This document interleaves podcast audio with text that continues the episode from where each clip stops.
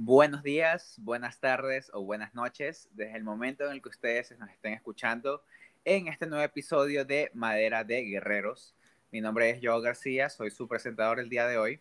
Soy un ecuatoriano, soy su amigo y esta vez no me encuentro solo. Afortunadamente me acompaña, eh, disculpa, ¿quieres continuar con este episodio de manera anónima o quieres que te presente al público? Buenas a todos, eh, preséntame al público, no, no me importa que sepa mi nombre. Ok, miren, ella es Paula Arazo. Paula Arazo es una amiga, muy buena amiga mía desde que yo tenía que 15 años cuando estábamos, la conocí el último año de secundaria en el Liceo Naval de Guayaquil. Em, fue muy buena experiencia. Em, es una persona muy carismática que, al igual que yo, ha estado en muchas situaciones que tal vez em, sean punto de interés para todos nosotros y para una gran cantidad de la audiencia tal vez se identifiquen. Ahora, el día de hoy el día de hoy me gustaría hablar sobre un tema que em, aún es tabú. Em, hay personas em, que piensan sobre abandonar el país. No lo digo por abandonar porque no te gusta simplemente vivir en Ecuador, sino que lo, lo abandonas por, yo qué sé, por mejores oportunidades de educación, por trabajo o porque eh, simplemente no te sientes tú en, Ecuador, no te, o por seguridad incluso. Yo conozco bastantes casos de personas que se han ido a Ecuador porque no se sienten seguras. También por una mejor calidad de vida, para, no sé, intentar vivir otra experiencia, a ver, o sea, más por experimentar, porque dices como que ya estuve suficientemente en Ecuador, quiero ver qué trae el mundo, quiero, quiero probar, o sea, uno con eso, bueno, esa motivación fue para mí salir de Ecuador, ¿no? Como decir, no, quiero, está bien ya, yo sí puedo decir sí conozco partes de Ecuador, no puedo decir que ah, solo viví en Guayaquil y no, por suerte sí he visitado la mayor parte del Ecuador y es como que está bien, y ahora quiero experimentar algo más, o sea, yo, esa fue mi perspectiva, ¿no? Como que decir, quiero experimentar algo más, quiero, quiero probar, o sea, con esa idea uno quiere experimentar. Okay, por mi yo lado. Estoy contigo, yo estoy contigo, la verdad, porque yo antes de, de salir de Ecuador, eh, yo dije, yo tengo que conocer mi tierra al 100%, a pesar de que no conozco las Islas Galápagos. Es el único lugar de Ecuador que no conozco. Y Yo tuve la suerte de vivir un año y medio ahí, así que sí, voy a decir, yo viví en Galápagos, o sea, de verdad que, que sí. ¿Es en serio que los animales están en, y tú los puedes como que acariciar en, en, Galápagos? No, no los puedes tocar porque esos animalitos tienen el olor de sus, de sus madres. Entonces, si tú tocas, ellos como que no los reconocen y los echan de la manada. Entonces, no puedes tocarlos. Pero están a menos de un metro. O sea, tú estás en la playa y están acostados a dos metros de ti, este, los lobos marinos y de ahí los piqueros patas azules están en sus rocas, vuelan, o sea, las tortugas también cuando vas a hacer snorkel están las tortugas ahí, tú las ves, obviamente no te las puedes acercar porque ya salen nadando, pero están ahí, o sea, es un hábitat natural donde alrededor tuyo hay animales y todo eso. O sea, tú has, tú has visitado todas las regiones de Ecuador, Galápagos, Costa, Sierra y Oriente. Eh, sí, sí. El Oriente no lo conozco al 100% porque eh, es muy grande. Es que yo, ajá, exacto. Yo no creo que nadie conozca del 100% del Oriente. Sí, o sea, yo he ido a, al Napo y al Tena pero a ninguna parte más. Ok, y después de haber conocido Ecuador, ¿a qué lugares te interesó hacer el primer salto? ¿Y por qué fue el motivo por el cual tú te fuiste de Ecuador? Tal? Eh, no, primero quisiera que tú lo cuentes antes de que como que salga de mi boca. No quisiera compartir información, tal vez se me pase la mano, sí. no, mira, antes, o sea, yo actualmente estudio en, en España, en la comunidad valenciana. Eh, estudio desde que me gradué del colegio desde el 2018, en septiembre, como comienza. Pero antes de irme a España, este, mi primer viaje fuera fue a Estados Unidos. O sea, normalmente las chicas de 15 años quieren quieren estar como que su fiesta de 15 y todo, su vestido. No, lo, no digo que no esté bien, pero yo no tenía esa perspectiva de mí. Era como que es, o sea, no, no quiero una fiesta que es un ratito y ya. Entonces mis papás me regalaron mi viaje de 15 años, un mes a Estados Unidos con mi madrina. Entonces esa fue mi primera experiencia, salir del país, dejar a mis papás, o sea, que no es mucho tiempo tampoco, pero yo solita, en 15 años, no vives mucho, o sea, tampoco es que, wow, tienes full experiencia. Y ahí me di cuenta que, que, me gustaba eso, que me gustaban esas nuevas experiencias de cómo conocer cultura, como que saber qué, qué es estar ahí, o sea, no es solo visita, porque visita vas a lo principal, pero ya estar un poco más de tiempo, conoces. Entonces, ya después, cuando me tocó buscar la universidad, ver las opciones, eh, me llamó mucho la atención España, porque tengo una tía que vive allá. Entonces, alguna vez fui de vacaciones allá y, es otro ambiente, es totalmente diferente. Entonces como que me motivó eso de como que, sabes que ya estuve un tiempo afuera, un mes por mis 15 años, que no era mucho, pero me gustó esa experiencia y dije, venga, va, o quiero experimentarlo ahora desde otro punto de vista, ahora ya más grande, con ganas de experimentar otras cosas. Entonces ahí fue que me fui a España y llevo tres años allá Obviamente regreso a Ecuador de vez en cuando para vacaciones y todo eso, pero más lo que me alimentó, alimentó esa idea de irme al exterior fue haberme ido antes a, Estados Unidos, o sea, porque no fue de golpe como que sí, me quiero ir y, ya. Y en este primer viaje, ¿te gustó? Em, yo creo que va a sonar un poquito grosero. ¿Te gustó la idea de salir de Ecuador? Sí. ¿O te gustó tal vez te llamó la atención la cultura que se vive en Estados Unidos? Mira, eh, yo te pongo el ejemplo. Ahora mismo este podcast yo lo estoy grabando desde acá, desde Miami. Eh, y me gusta, me gusta pasar acá un poquito más que en Ecuador por la seguridad. Pero por la seguridad, por la edad que tengo, porque yo no estoy, no soy un estudiante de secundaria que en cualquier momento vienen y sacan un arma y empiezan hacer masacres escolares por acá. No, no disculpa que lo diga así, no tengo, no tengo esa expresión. Por la edad, por el contexto em, de madurez que ahora tengo, yo creo que me siento más seguro acá. No sé, es, me parece increíble de la burbuja que tuve que reventar caminar por las calles acá y darme cuenta de cuánto miedo yo tengo de caminar en mi mismo barrio en Guayaquil. Sí, o sea, no es por nada, pero como ser mujer es peor.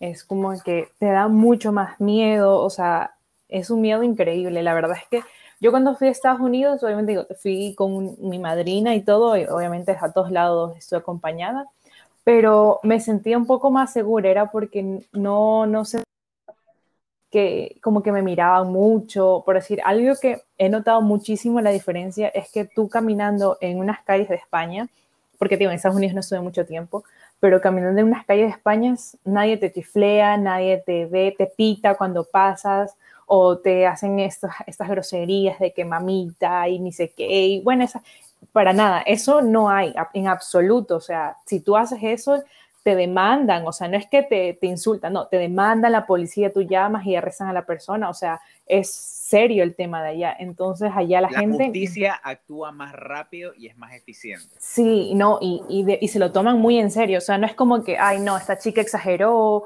o sea, no, de verdad que no, o sea, se lo toman muy en serio y eso es lo que uno hace sentir seguro. Obviamente, en cualquier caso puede pasar, porque en España también se han hecho muchos, pero muchísimos femicidios, o sea pero, Pero eh, sí es la seguridad mejor. Que yo te digo, mira, yo estoy yendo ahorita a mis clases de manejo y camino una cuadra, o sea, una cuadra, y ya están ahí que me pitan y tal, y es como que, wow, o sea, o sea es totalmente diferente.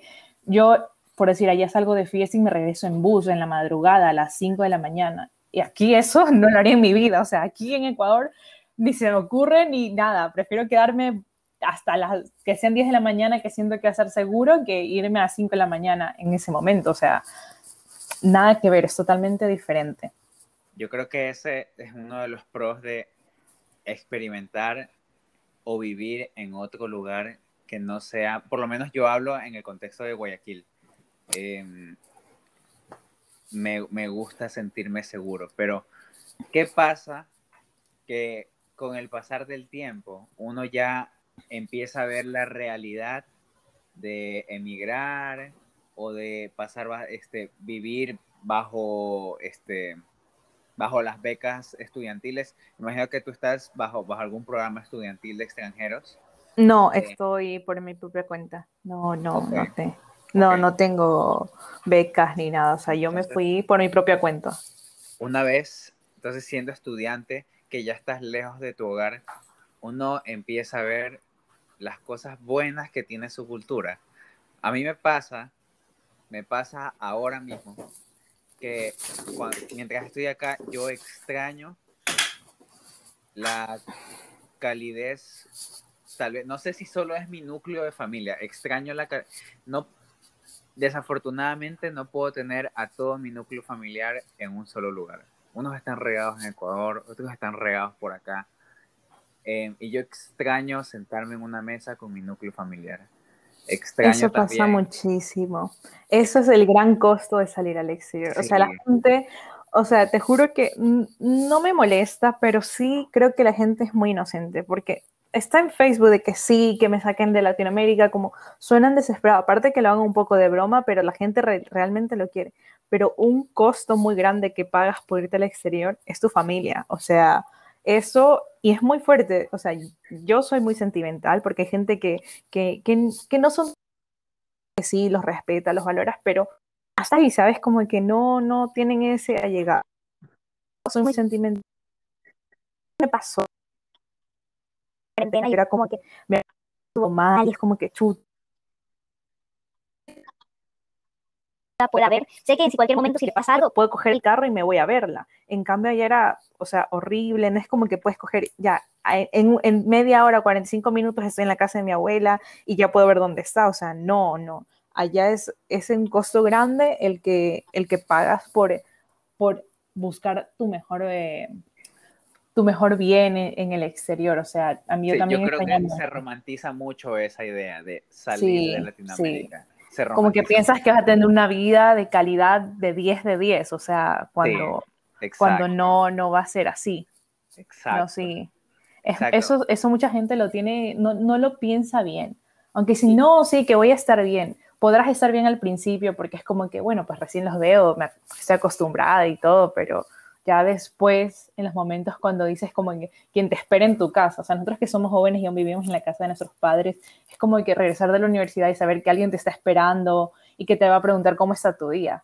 En cambio, estás en el exterior y es como que te toca todo tú, o sea, no habrá más que solo tu persona que, que te toca hacer es aún peor cuando vas a un lugar donde ni siquiera tienes eh, relativos cercanos. A mí me pasa que eh, la primera vez que vine acá, por lo menos yo tenía a mis tías, a mis tíos, a mis primas, a mis primos, que eh, afortunadamente mi mamá tiene una muy buena relación con ellos.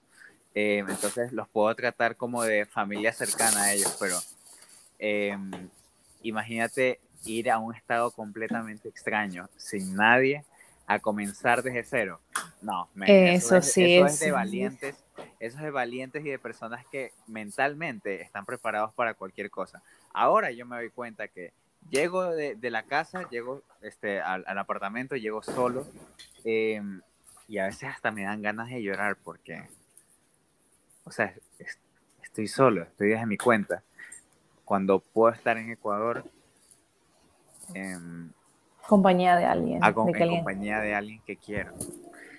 sí, a veces también... Comiéndome algo que, que no puedo salir a la calle con un dólar y salir totalmente satisfecho. Claro. Esa otra. La comida, eso definitivamente se extraña y tú no me puedes mentir. Nadie claro. No, esa es otra cosa, o sea, es, es totalmente diferente, o sea, es una cosa, o sea, yo yo sé hacer alguna comida ecuatoriana, pero obviamente no toda, o sea, tampoco es que voy a coger y, y tengo, soy la master chef de comida ecuatoriana, obvio no, pero había veces como que cogía y me daba, o sea, imagínate, tú dices un bistec, no es gran cosa de conseguir, pero allá la carne en España es cara. Entonces era como que mis gustitos era pegarme un bistec con huevito, papitas fritas o cosas así. Y también bolón, porque era caro también. Aparte de que no la encuentras, es cara la comida allá, o sea, como que los alimentos con que cocinar. Entonces, como que también mis gustitos era así. Cuando digo, chuta, en Ecuador podré estar comiendo esto casi todos los días y todo eso. Porque sí Yo te creo que mata. es imposible replicar la comida ecuatoriana en otro lugar. No es el mismo gusto. Falta ese, ese gustito. Del aceite Ajá. reciclado falta. Ah.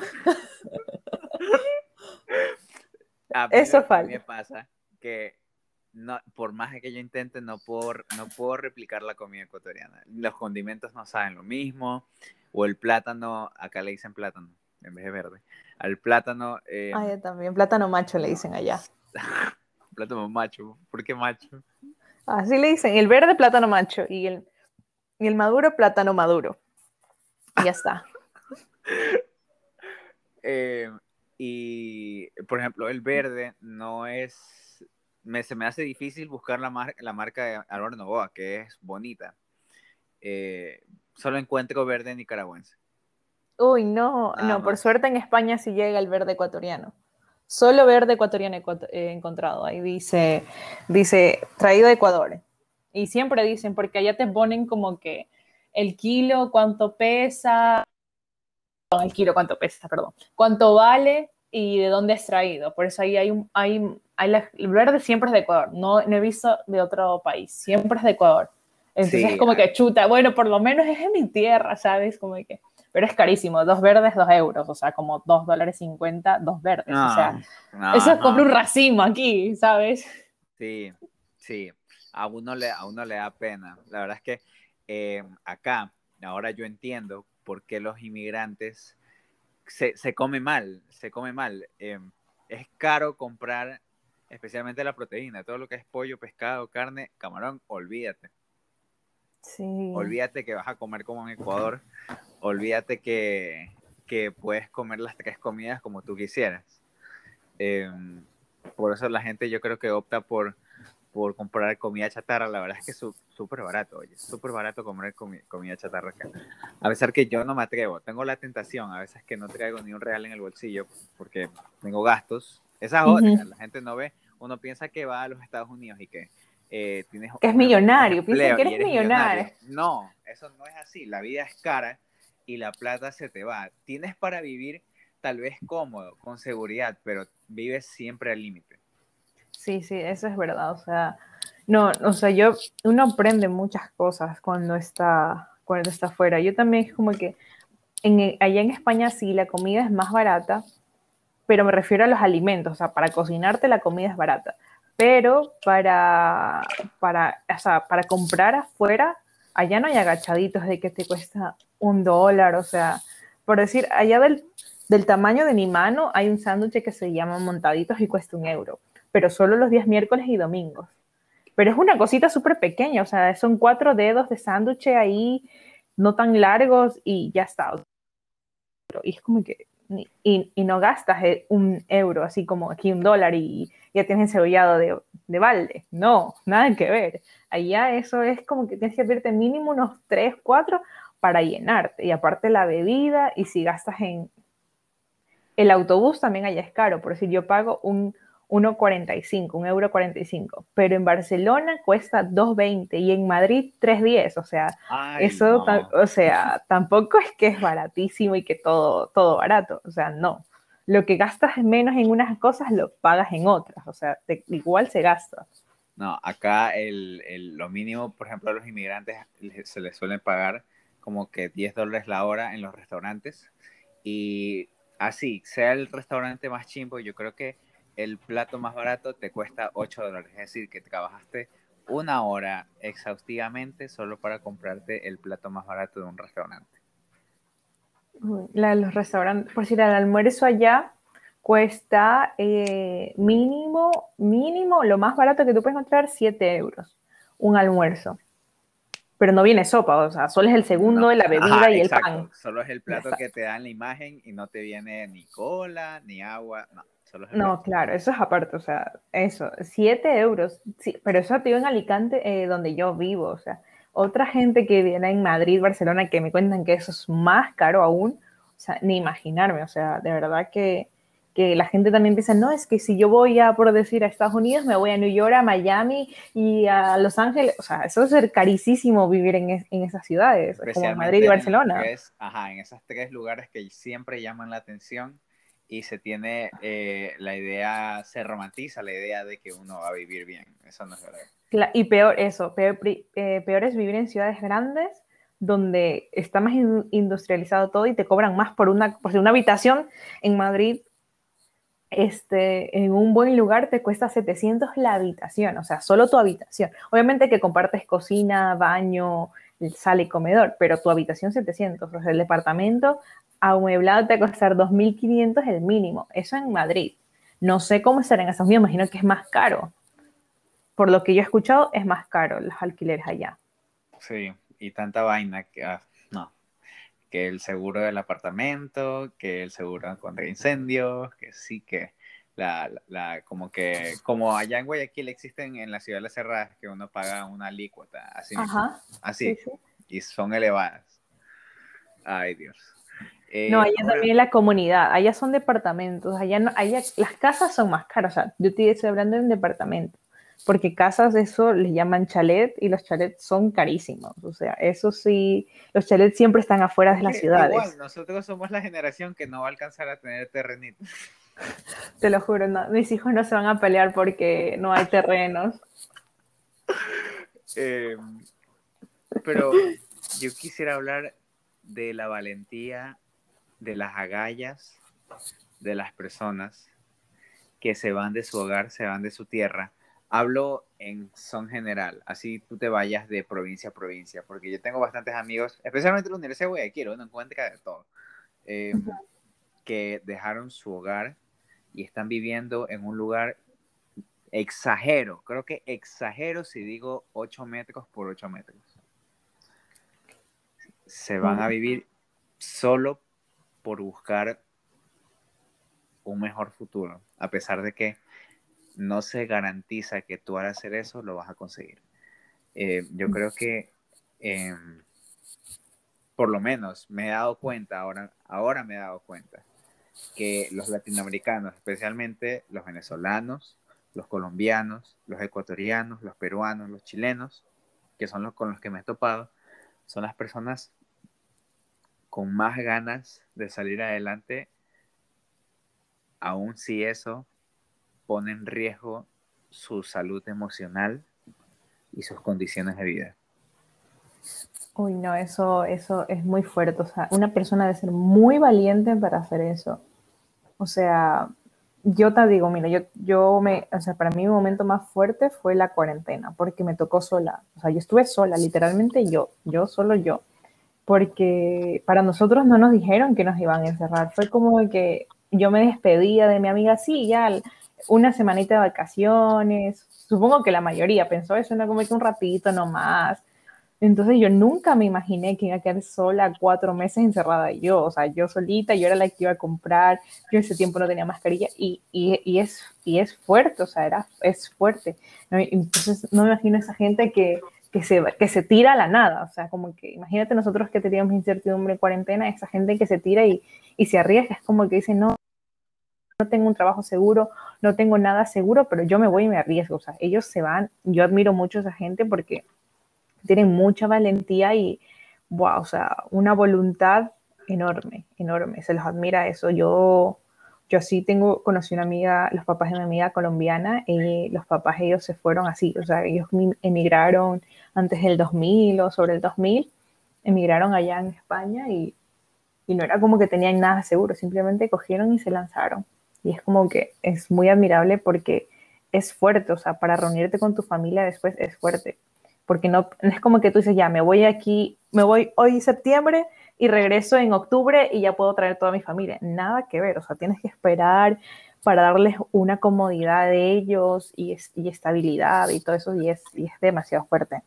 La verdad que es muy fuerte y, yo lo admiro, la verdad. Es que, es que me han contado tantas historias mis amigas allá de que ellos sí han pasado por un proceso que no han visto a sus padres, como tres, cinco años, y tú ya es como que, wow, o sea, es fuerte esa, esa, inmigración que tiene esa gente de allá, porque digo que mi amiga es colombiana, conozco otra cubana, otra hondureña, y es como que tienen esas historias de que, que se van y no sabes si vas a ver a tus papás.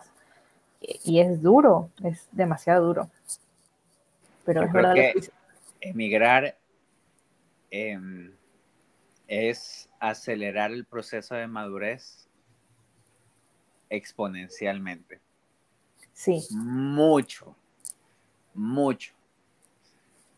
En realidad, mucho. Sí, te, o sea, te hace eh, madurar a la fuerza. O sea, aunque tú no quieras, tú tienes que aprenderlo sí o sí porque no vas a sobrevivir. Es parte de, sobrevivir ese momento. Es como que tienes que aprender a hacerlo tú, aguantar todo, porque es como que depende solo tú. O sea, te ayuda que, aunque, aunque, digo, perdón la expresión, aunque comas mierda, tienes que aguantarle porque sabes que, que como que hay gente que piensa que es su única opción y, y hay gente que es así como que se han ido porque digamos que tienen muchas deudas en sus países y no les alcanza el sueldo y tienen que mantener a su familia y se van al exterior y tal, y es como que dicen, no puedo regresar atrás, o sea, no puedo permitirme eh, vivir lo que ya viví, o sea, ellos es un esfuerzo que te dicen, no, pues que mentalmente tienes que decirte, yo puedo porque yo tengo que hacerlo, porque no tengo nada más, yo es lo único que tengo que hacer y es un esfuerzo, un esfuerzo bien grande. Es, es un sacrificio súper grande.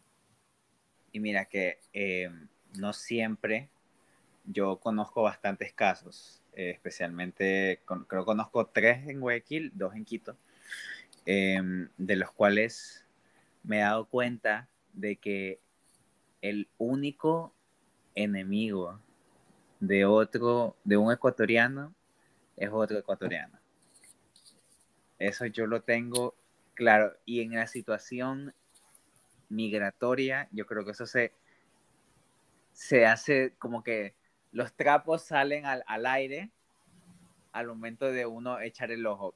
A, mí me pasa que, em, por ejemplo, se tiene ese estereotipo de la gente que viene trabajando de los Estados Unidos eh, y piensa que, que tienes dinero, o sea. Claro. Y y en medio em, paso en falso que esas personas dan de negarles algo, em, por ejemplo, a sus amigos. Cuando yo llegué de los Estados Unidos a Guayaquil, em, tuve bastantes amigos que querían que buscaban por interés. Que, ajá, que, que querían que los invite a tomar, pero, ok, yo salí, yo salí con ellos y querían que les pague la cuenta. ¿Y por, como, por qué? Dice, pero tú tienes dinero. Tú trabajas. Tú trabajas, pero oye, todos tenemos nuestros sueños. Eh, y aparte es un esfuerzo, o sea, tampoco fue que tú dices, mira, lo gané por existir, ¿sabes? Como esos, los jugadores de fútbol que ya al minuto ganan tantos de miles de dólares. O sea, no, uno no es así de que porque existe ya le pagan, nada que ver. O sea, uno tiene que sudarse, eh, aguantarse todo lo que trabaja para, para, para tener el dinero que tiene. Y tampoco es que tienes mucho. 10 horas frente a una freidora en un lugar caliente. Que, desde mi experiencia propia, eh, hasta se me han pelado las plantas de los pies. Se me han hecho úlceras.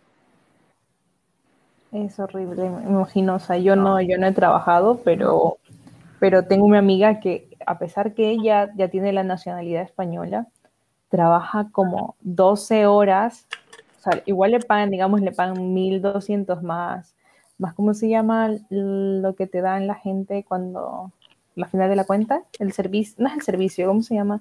Ay, se me fue la palabra. Como que... La propina, la propina, O, sea, gana 1200 más la propina. Pero, y en el contrato le hacen de 8 horas, pero trabaja 12, o sea, y, y es estar ahí desde el día y el, tú sabes que en verano hace un calor terrible y peor, imagino tú en la freidora, o sea, les explotan, o sea, tampoco es que, que tienes el dinero de que, bueno, ya tengo mi dinero y lo puedo despilfarrar como yo quiera, o sea, nada que ver, o sea, te cuesta horas de trabajo, horas, cansancio, eh, sueño, o sea, tiempos de no divertirte, de relajarte, o sea, pierdes muchas cosas, o sea, no es solo que págame la cuenta y ya, ya tienes dinero, no, o sea, es trabajo duro, duro. Realmente ser un ecuatoriano en el exterior es, yo creo que es motivo de admiración, porque em, uno sale de un lugar como Ecuador y llegas a otro donde las comodidades son otras, donde tal vez haya trabajo, sí, pero es, es una sacadera de madre. Em, aparte de tener que lidiar con problemas personales, con problemas financieros, em, y me refiero a, tal vez, ok, esos problemas se pueden solucionar, pero todos te caen encima de la noche a la mañana. Claro, no es como que tú dices, bueno, hoy tuve un problema y al siguiente, no, todo te cae de una, es como que solucionarlo como que tienes que todo a la vez, sí, sí, es, es fuerte. Por eso digo, sí, es, es muy admirable toda la gente que sale del país para salir adelante, porque ¿Sabes la gente a veces ¿sabes qué es lo peor? Lo peor es que si tú necesitas ayuda, la ayuda no viene enseguida, no es como que tomar un bus de unos 20 dólares que te... Yo la verdad es que yo no soy de viajar mucho en bus aquí en transporte público, especial interprovincial. Lo hago solamente eh, cuando voy de la provincia de Santa Elena a la provincia del Guaya, pero ir de, de transporte interprovincial a la sierra no, lo cojo, no porque, no porque sea fifi, sino porque me, da miedo por tantas historias que veo de buses que se vuelcan. Claro, sí. Eh, por eso no cojo, pero de ahí a mí no me importa. Donde sea, como sea, cuando sea. Eh, claro, de cabeza y sin casa. Sí, de cabeza y sin casa. Eh, pero cuando tú eres nuevo en otro país y necesitas ayuda, tienes que, aparte de que los vuelos son caros, aparte de que la ayuda no viene enseguida, aparte que esa ayuda tal vez solo viene a darte apoyo emocional o tal vez te pueda ayudar en cosas de la casa, eh, cualquier cosita, pero no es, no es como que suficiente. Yo creo que nunca es suficiente. No, y aparte no, no todo el mundo tiene ayuda. Por y no todo el mundo tiene ayuda, exacto. Por eso te digo, no, por si yo allá, a pesar de que yo tenía a mi tía, yo no le, yo no le pedía nada a ella. claro, todo el mundo tiene Porque uno, a veces también uno piensa, no, no, uno quiere, no quiere molestar, no quiere causar inconvenientes, no quiere, o sea, ese es mi pensar, como que no, yo no quiero molestar, voy a agobiar o cosas así. Entonces sí es eso de que a veces no tienes eh, cómo pedir ayuda o no puedes pedir ayuda, o sea, te toca a ti, o sea, es solucionarte la, vida. exigir, porque todo el mundo tiene sus propias obligaciones, todo el mundo tiene sus familias, tiene sus ocupaciones, sus trabajos, entonces, no. Sí, es, es duro. Y aparte de eso, aparte de lo que del trabajo, es que no, no hay cosa como el hogar.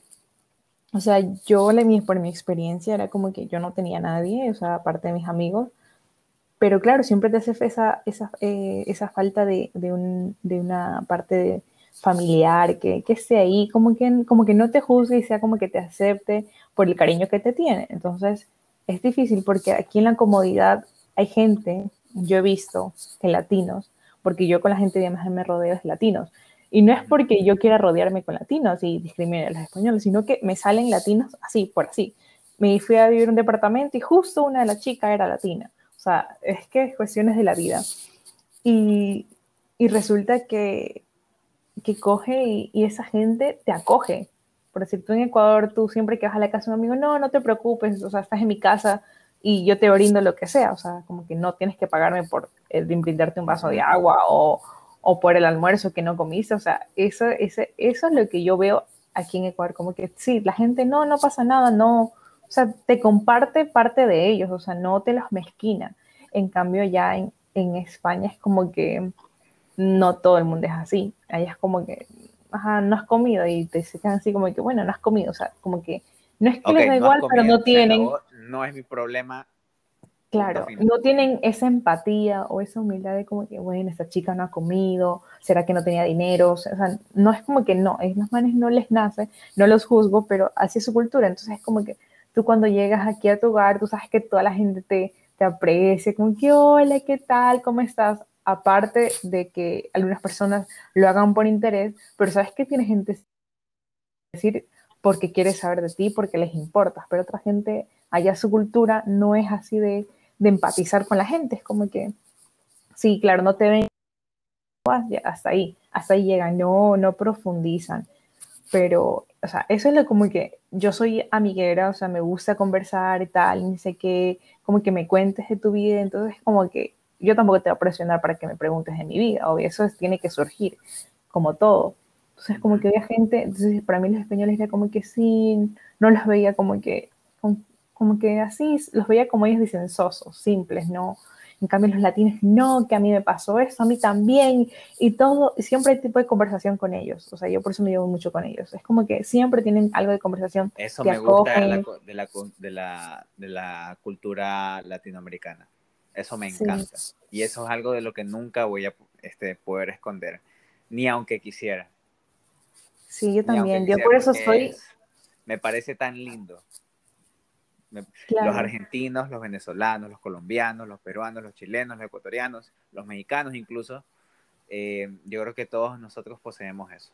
Claro, y, lo mejor de todo es que como te ven de otro país, o sea, que como te ven que no estás en, en tu país, ellos te dicen como que, oh, como que te, te, acogen como que este chico tuvo que emigrar, por alguna razón está aquí, es como que te dicen, hola, como que tú eres de mi, tú eres de mi, de mi, de mi zona, de mi, de mi familia, a pesar de que no sean del mismo país, es como que, no, tú eres parte de mí, o sea, tú eres latino, o sea, enseguida te cogen ese cariño como que, chuta, este man es como yo, o sea, el man es chévere, o sea, la, propios latinos. Por eso me gusta mucho, porque es como que ellos lo primero que hacen es preguntarte tu historia, o sea, es como cómo estás aquí, por qué estás aquí, y, y los males como que te apoyan, como que sí, es duro y todo, pero tranquilo, todo mejora, todo va a estar bien. Entonces, ese, ese calorcito eh, me gusta mucho de Ecuador. Es como que yo, a todas las personas que yo conozco allá en España, es como que vamos a mi casa, dale, ven, vamos a mi casa, yo te acojo en mi departamento. Si te quieres dormir, te quieres dormir. Si no quieres, no quieres. O sea,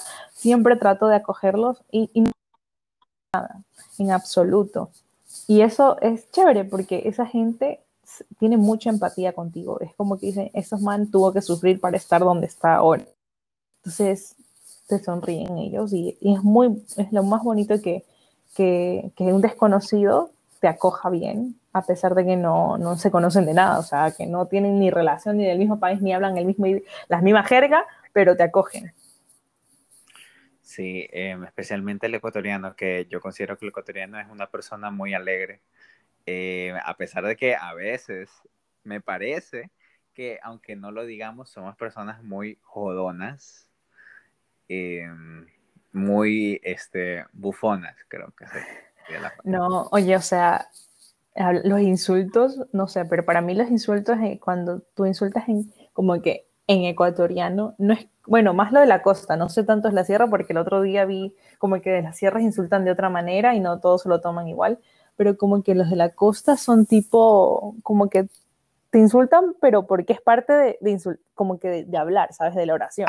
No porque te están insultando como que, oye, mira, me caes mal y te estoy mandando a la insulto, pero no en serio. Claro, es como el que dice, ay, no, ya valiste y tú, y no te lo tomas en serio, sino es como que este man me está molestando, que la, la cagué, o sea, como que los manes me, están molestando que la cagué, pero allá como que en, eh, allá en, España o, o, en Europa, no sé, en Estados Unidos, pero como que decir algún insulto como que se lo toman muy a pecho. El otro día vi, no sé, como que en Estados Unidos se ofenden mucho cuando tú les dices algo que no está bien, porque digamos, el otro vi que un chico le decía, lo malo de tener una novia gringa es que nunca me va a decir mi negro. Y el man y la chica le decía, no, pero eso es un insulto y tal. Y él decía, no, porque tú me lo estás diciendo con cariño. Depende de la forma que tú me lo digas. Obviamente, si me vas a decir este negro es tal y cual, obviamente me estás tratando mal.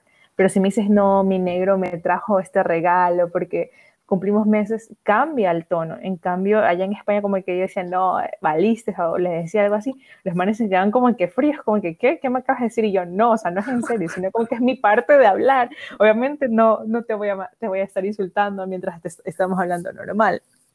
Mira, ¿sabes qué? Yo, yo tengo, plan, tengo planeado, la verdad es que quiero hacerlo realidad, eh, hacer un segmento eh, porque quisiera que esto sea variado, no sea no sea solamente de compartir experiencias personales ni de dar consejos. Em, y si quisiera hacer un segmento de comedia, entonces me gustaría tenerte en, otro episodio, em, porque yo sé que tenemos anécdotas muy chistosas, muy chistosas de, de, las costumbres que uno lleva de Latinoamérica a otros países. Ay, sí, no, no, no. de Latinoamérica pero Latinoamérica nunca va a salir de ti. Es no, no, no, o sea, la típica, o sea, o sea, te lo juro que yo a mí me, la, o sea, uno de estos que nos estamos desviando del tema, pero es lo de la polla. Dios, oh, esa palabra, o sea, aquí es una cosa y ya es otra, o sea, tantas cosas, obviamente no, me han pasado algunas cosas, pero, pero es como que, wow, o sea, la gente, hay una jerga demasiado diferente, o sea, es como que no tiene sentido algunas palabras que te dejo, que copistería, te, digo así, ¿de qué te suena copistería? ¿Qué me estás diciendo? Según allá en España, papelería o cyber, que no tiene nada que ver, y es como que, chuta, o sea, es, es muy bueno salir de Latinoamérica y encontrarte con este tipo de cosas que te quedas como que, wow, somos tan diversos Sí, de todas maneras son experiencias que uno le queda para contar a su familia o incluso a su, si uno planea tener descendencia, a sus hijos. Eh, y yo creo que como lección de este episodio, nos queda decir que no todo lo que nos, tal vez, tal vez nos muestra el irse del país como algo color de rosa, pero yo creo que es una situación muy seria y hay que pensarlo dos, tres, muchas veces eh, y prepararse mentalmente antes de emprender vuelo, que no está mal, no está mal emprender vuelo, es algo que realmente lo admiro, pero a las personas que lo harán en un futuro, incluso para mí me queda elección, porque yo quiero hacer mi posgrado por acá, eh, que realmente se preparen Sí, tienen que pensarlo bien, tienen que, ver los pros y los contras. O sea, y también no, o sea, hay que pensarlo bien, hay que estar seguro, pero tampoco hay que meditarlo tanto, porque si uno lo piensa, va a decir, nunca va a salir, o sea, decir, no, pero es que ya solo hay cosas malas. No, o sea, no hay solo cosas malas. O sea, nosotros hablamos de lo duro que puede ser, pero hay cosas buenas.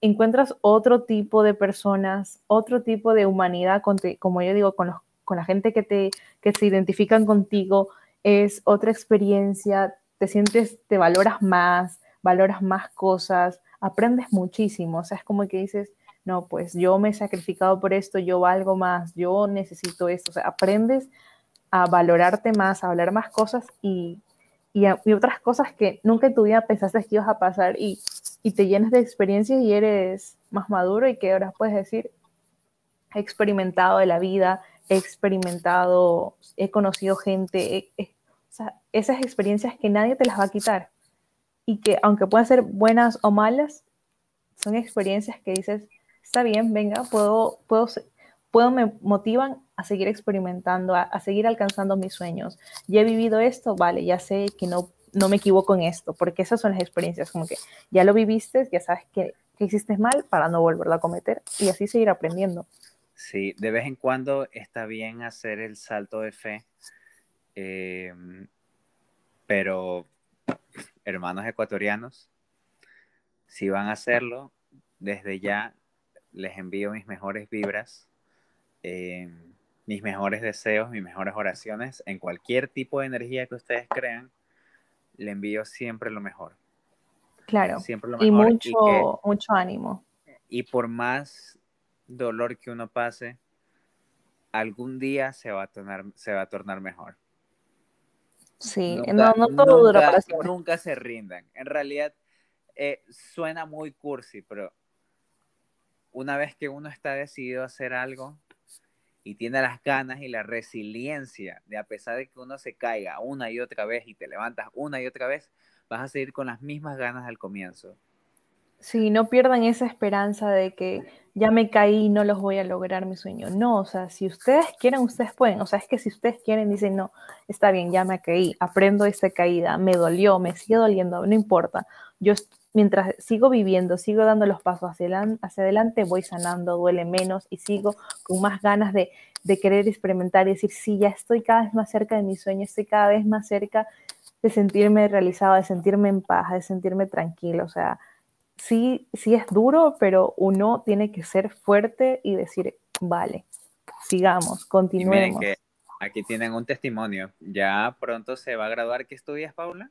Gestión y administración. Ok. Eh, ya entro en septiembre a séptimo semestre de ocho. Miren que ya está a un año de graduarse en un país completamente extraño, con una cultura completamente extraña. Y aquí la tienen, riéndose de su situación. Sí, todo hay que verle el lado bueno, o sea. Ha sido, eso se trata. Ha sido súper, súper bonito. Estoy súper agradecido que hayas aceptado venir Gracias a ti, gracias, gracias. Eh, y yo creo que espero que esta no sea la última vez que nos veamos aquí en este espacio. Me gustaría empezar a abrir los espacios de comedia. Eh, y la verdad es que tengo bastantes amigos carismáticos, en el que estás tú. Chévere, chévere. Gracias por, por formar parte de eso, dejarme formar parte de lo que estás construyendo. Es muy chévere, te felicito, me alegro mucho. Tú sabes que siempre te puedo apoyar cuando me digas lo que quieras, ya sabes, de cabeza y sin casco.